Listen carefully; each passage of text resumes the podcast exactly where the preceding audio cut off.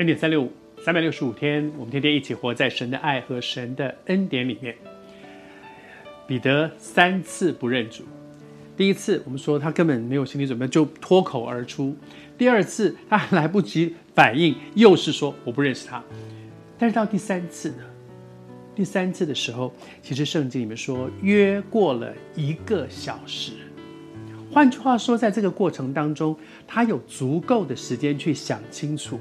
我刚才为什么那样说？而接下来我还在这里，显然还是有可能还会有人来问，还会有人说你就是跟他是一伙的。那么这个时候我应该怎么回答？这一个小时，其实我相信对彼得是非常煎熬的，因为这个小时里面他一定有反复的思想说：我我我要承认吗？我我要承认吗？我要冲出去去救他吗？我我我是我是站在他旁边吗？还是？还是我干脆走好了，大家不都走了吗？每个人都走，只剩下彼得跟我，呃，约翰跟我们这两个人在这里。我我我就是要这样子。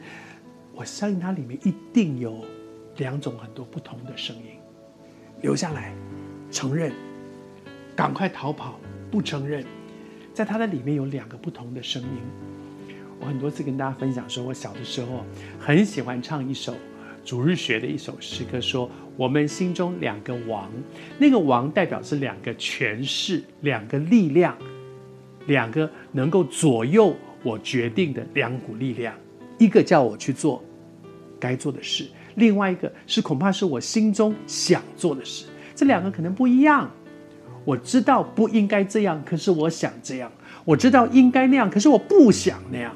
他的心中有很多的一些挣扎。”彼得一定也正在面对这样的一个挣扎，但是很有意思的是，他既没有逃跑，已经有两个人在很短的时间里面有两个人指他说：“你跟他是同伙的。”而这个我的师傅耶稣现在正在前面被审讯，而且是很惨的一个审讯。在那个过程当中，已经有两个人说：“你跟他是同伙的，你不跑啊？”而另外一方面呢，他没有跑，可是。他也没有承认，为什么？因为他心中有两个很大的挣扎。我还是说，我不知道你是谁，但是我感觉此刻，你也正在这个两个很大的挣扎当中。有一个是你知道你应该这样，可是你没有力量做到，你很害怕去面对这些；也有一个是你里面真正想的是，那我现在做另外一个抉择吧。可是你知道那个不对，所以像彼得一样，既没有逃跑，你要真的怕就赶快跑哦，也没有承认，你要真的觉得我我应该能够挺身而出，那你就承认吧。他两个都没有，你也两个都没有。但是我相信主今天让你听到这一段的分享，因为他要给你力量，做一个对的决定。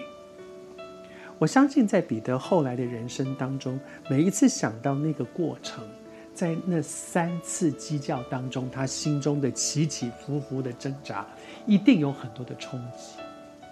不要做一个将来会后悔的决定，靠着那加给你力量的，你一定可以做一个对的决定，将来不会后悔的决定，靠着他。